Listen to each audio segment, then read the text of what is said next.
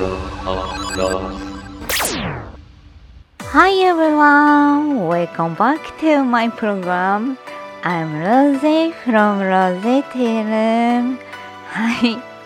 長い間ね、休んでましたが、ロゼティールーム閉店はしていません。でね、今、このバックに流れてる BGM なんですけれども、実はある方に作っていただきました。はい。もうね、テンション上げで今日も行きたいと思います。えー今日はねとある映画の紹介をはいいつも通りしていきたいと思いますので最後までお付き合いよろしくお願いします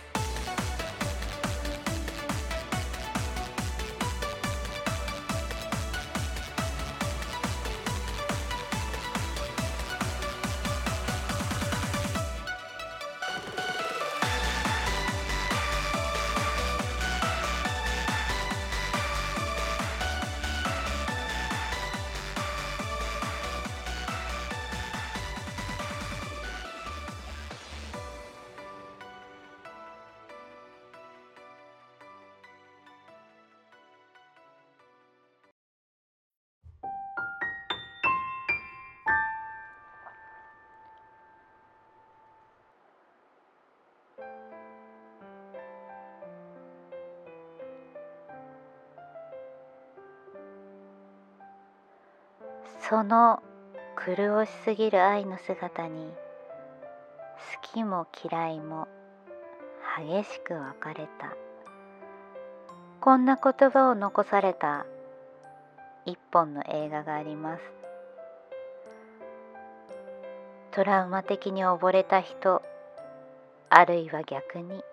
拒絶した人など反応は様々だったと言われた作品を今回は紹介していきたいと思います。その作品のタイトルは「ベティ・ブルー愛と劇場の日々」1986年公開フランス映画。監督はジャン・ジャック・ベネックス。主演はジャン・ユーグ・アングラード。ベアトリス・ダル。本作品は第59回アカデミー賞で外国語映画賞にノミネートされています。さてこの「ベティ・ブルー。愛と劇場の日々」はジャン・ジャック・ベネックス監督の3作目の作品であります。冒頭でも話した通りこの作品は公開当初は完全なラブストーリーであるのにもかかわらず物語やキャラクター鮮烈すぎる描写のあまりさまざまな反応を呼びました。特に終盤の展開は物議を醸し出すものであり今は亡きアメリカの人気映画評論家のロジャー・エバートは自身の Most Hated List に本作品を加えたという話も聞いたことがあります。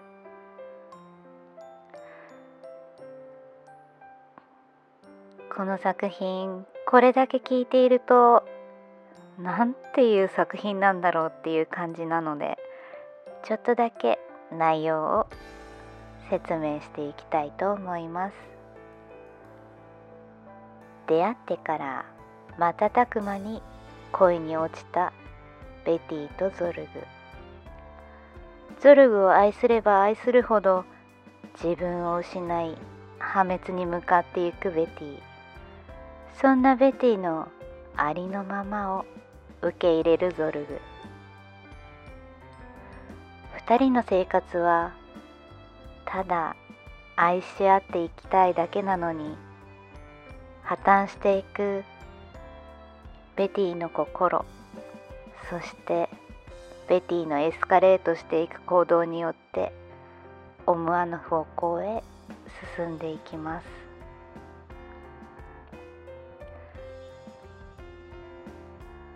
この作品は実際に見てみないと何とも言えない部分っていうのがたくさんあるんですね。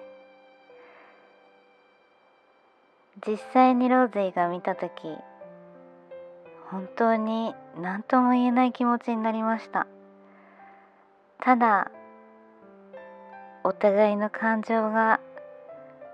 いい時と悪い時とそれをお互いがきちんと受け止め合っていく。ただただそれだけの映画なんです。そしてこのベティ本当に愛らしくて可愛らしくてゾルグとの間に子供を設けることも夢見ていてでもそれもなかなかうまくいかず。でもある日ベティは自分が一つの命を宿したことに気づきます。その時の二人の喜びようといったら言葉では何とも表現できない。そんな感じです。でも幸せは長くは続きませんでした。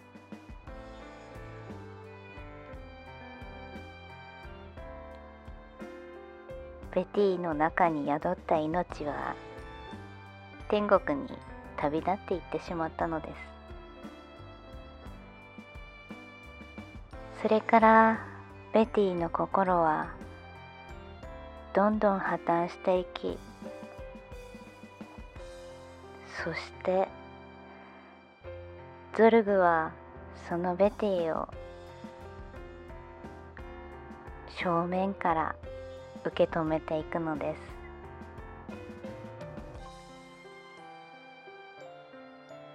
逃げることも見ないふりをすることもせずに相手の感情をここまで受け止められる人って本当にいるんだろうかそんな気持ちになる作品でした。実はベティはゾルグと一緒になり始めた頃ゾルグが書き留めておいた小説を見つけて寝る間も惜しんでその小説を全部読んでいたんですゾルグは小説家になるべきだと。一生懸命出版社にゾルグの作品を売り込んだベティ。でも世の中はなかなかそれを受け入れてくれませんでした。そんなベティを見ていてゾルグは「もういいんだよ」本当は言いたかったのかもしれません。でも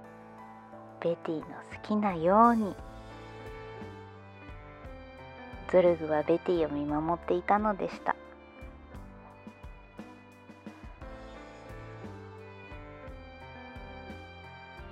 この作品は最終的にどうなるか。それは実際に見ていただきたいそんな作品です。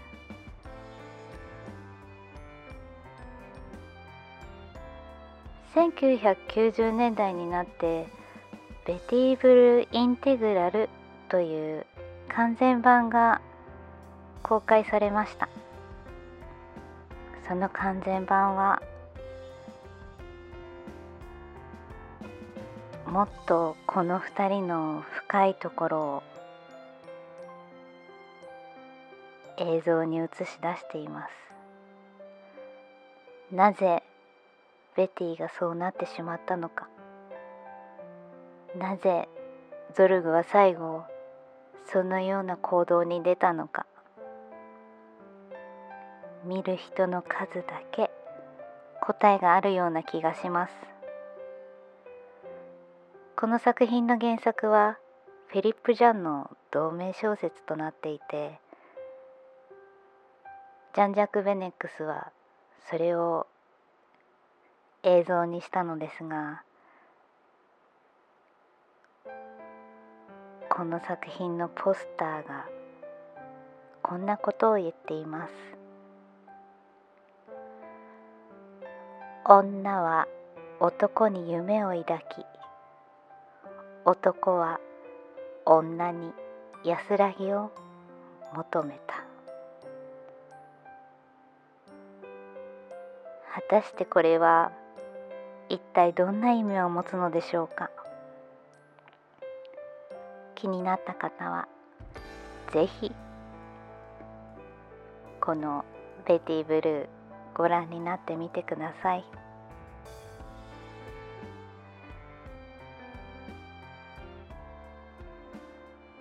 本物の愛とは究極の愛とはそれはきっと自分の中にしかないのかもしれません。でも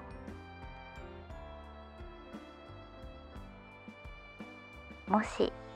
本物の愛とは究極の愛とはどんなもの？と問われたら私はこの作品を見ることをおすすめします。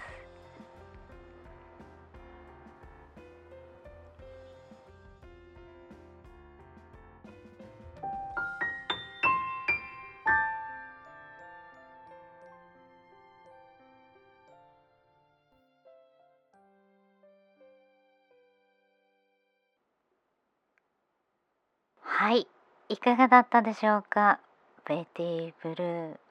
本当にねこの作品が出る前っていうのは結構な期待値だったみたいで。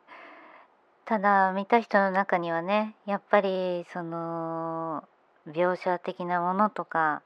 あとなんだろうなベティの行動とかねベティとゾルグのそのやり取りとかねに対してまあちょっとうんもうこれ以上見てられないっていう方もいらっしゃったようです。まあ、個人的には本当にこう人の感情と人の感情っていうのはあの似て非なるものだと思っているのでこの作品はね本当にいつかね自分にもそういう人ができた時にこんなに激しくなくていいからこんな感じでお互いのね感情を受け止め合えるようなそんな感情関係かを結んでいけたらいいななんて思っております。はいそしてですね一つ今回ねあのお知らせしたいことがあります。えー、とオープニングのね時に流れていた音楽そして今流れている音楽なんですけれどもある方に作っていただきました。としか言っていなかったんですけれどもなんとなんとこれであの YouTube ねトトズチャンネルっていうねチャンネルをはい解説していらっしゃるトトさんに作っていただきました。トトさんありがとうございます。あのもうねちょっと好きに使わせてもらってるのでちょっと原型は 届いてないんですけれどももう嬉しくてで久々のねあのー、収録だったのでもう本当にねこう作ってて楽しくてこれどうしようみたいな感じでねはいやっていました。はいで非常にねトットさんはあのー、ドロと違ってね YouTube でねあの音声とかのねあのチャンネルをやっていてうん。とってもね聞きやすい声だし分かりやすい話し方、えー、ローとは全然違う。だけどお互いのいいところをちゃんとこう何て言うのかなシェア。し合ってはい今回はねトトさんからはい曲をねはい作ってもらって使っています。トトさんありがとうございます。えー、トゥトゥトチャンネルの、えー、URL はあのいつものね説明のところにはいあのリンクつけておきますので気になる方はぜひ YouTube はい足を運んでみてください。そして恒例いつものやつ。今日のお供はティーポンドのラプサンスーチョンです。はいもうね寒くなってきたのでまあちょっとね R ぐらいとかもいいかなと思ったんですけれども今日ちょっとねお日様は出てたんですけれどもあの気温はね寒い感じだったので、えー、ラプサンスーチョンのね香りがとってもとってもはいロゼにははいとてもいい感じです。はい。えー、っとねこの先もまたロゼテイルームどんどんいろいろなことにトライしていきたいと思います。えー、ゲストの方とかをね呼んだりとか今いろいろ企画をしているのでこの先もね是非楽しみにしていてください。というわけで今回は、えー、レディブルー、はい、の紹介でした。皆様にとっての愛。あの人がいれば人の数だけいえそれ以上の愛の形ある愛の数あると思います。でもどれが正しいとか間違っているとかではなくて自分が大切にしたいことは何か。それをはいあのー、ロゼのねチャンネルではこれからもずっとずっとあのー、紹介していきたいなと思っていますのでこれからもよろしくお願いします。This program was brought to you by Rosie. See you next time.